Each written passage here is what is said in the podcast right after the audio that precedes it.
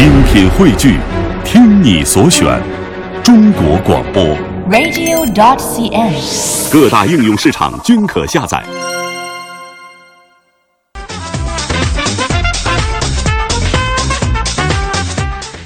我们乐游神州的第一个单元呢，要带大家去台湾的新竹去看一下。嗯，呃，说到新竹，我想，尤其是我们台湾听友特别熟悉了，肯定马上想到新竹的三宝。哎，米粉、贡丸和玻璃一品哈。对，嗯因为新竹呢，在台湾有着“玻璃故乡”的美名。是嗯，从传统的玻璃制造厂到逐步转型成绿色玻璃的观光工厂，呃，这个春池玻璃呢，也提供给前来感受的游客一趟充满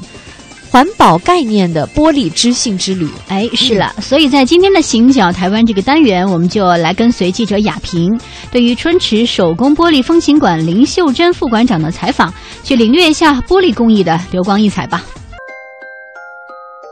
各位听众朋友，大家好，我是记者雅萍。我是春池玻璃风情馆，是担任一些行销的工作。我叫林秀珍。林馆长，那我刚刚进来呢，就看到特别好彩头，看到事事如意啊，然后来到我们的这个啊非常非常棒的这样一个玻璃的一个，应该说大千世界，感受全是玻璃主题啊。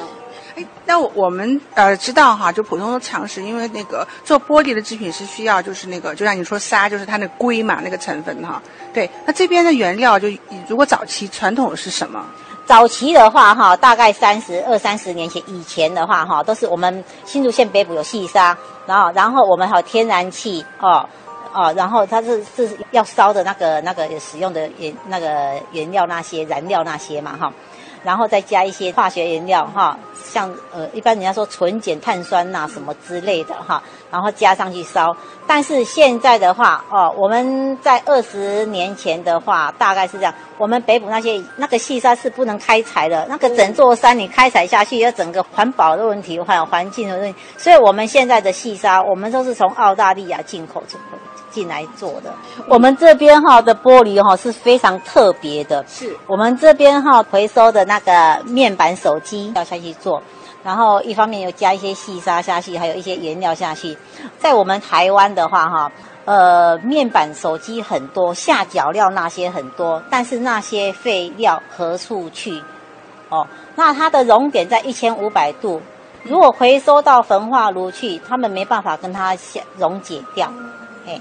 啊，所以说我们就回收这些东西哦，然后我们的窑炉是全东南亚第一座，我们是用全电式的窑炉，它的温度是可以升到一千六，所以说我们里面我们加一些百分之三十的这些原料下去，把它的熔点提高到一千六百度，所以说我们的呃能够融这些面板，这些面板做出来的产品的特性就是说它非常亮，而且硬度又够，啊、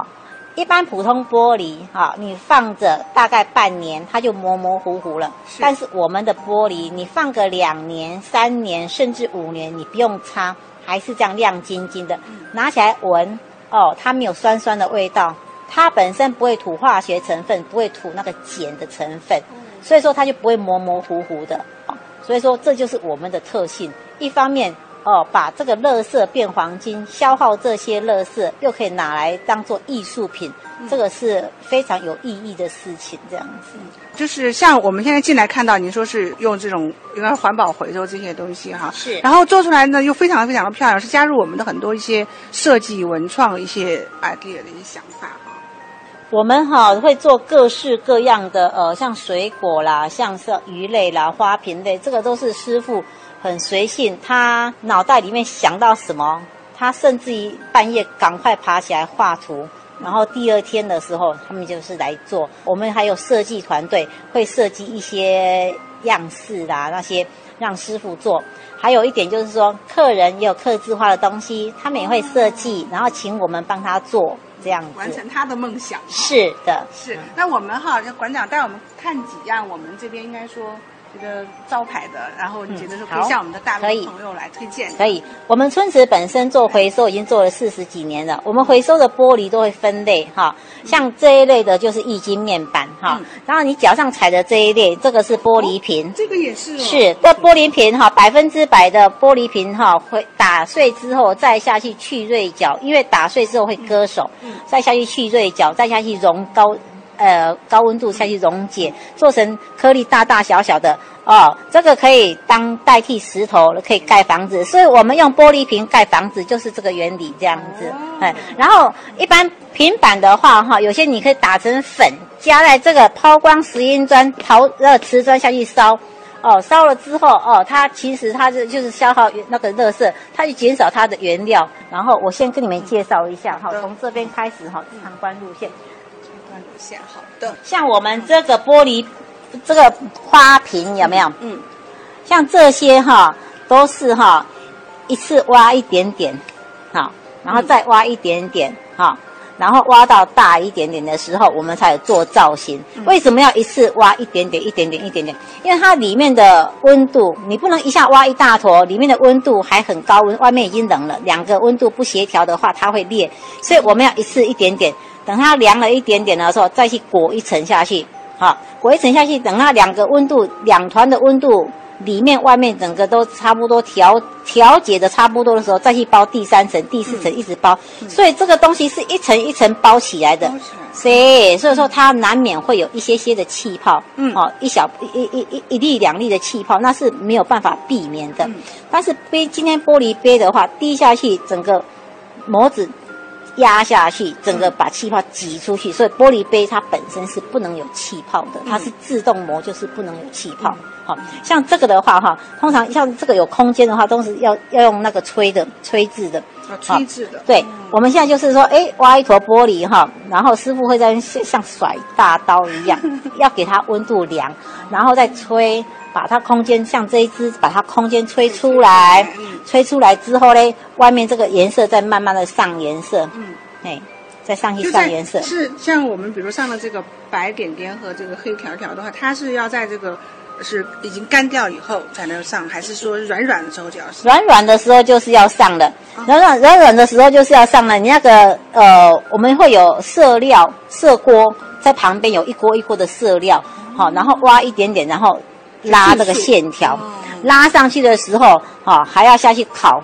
烤还要下去烤，把它完全烧在里面。嗯，啊，啊，烧在里面的话，你看我家的玻璃很多，像这一只，哦，上颜色之后，外面再加一层透明的玻璃下去，把这个颜色整个包在里面，有没有？哦，把哦哎，这样子才会历久哦弥新，才会有这种渐对层式的感觉，才这个叫这个就叫做艺术了。当你在包的时候，你要包的均匀，厚薄要包的均匀，嗯，哎，这个就是纯呃技巧，技巧。就是凭师傅呃三四十年的技术了。我们现在这样的这样的老师傅有我们现在师傅有八位，但是目前有两位是退休的，因为待休当中，因为他两位是已经六十几岁了，所以我们现在做玻璃的师傅大部分都是呃五十几岁。哦，我们也是面临的说，以后师傅退休了，后继无人，因为现在年轻人。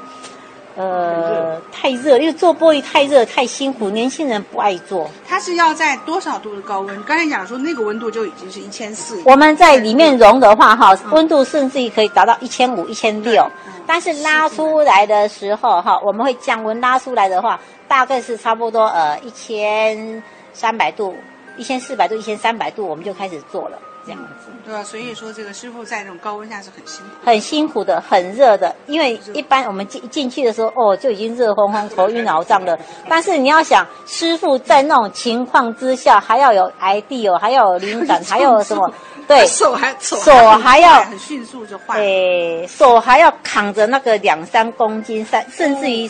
七八公斤的东西，哦，这样子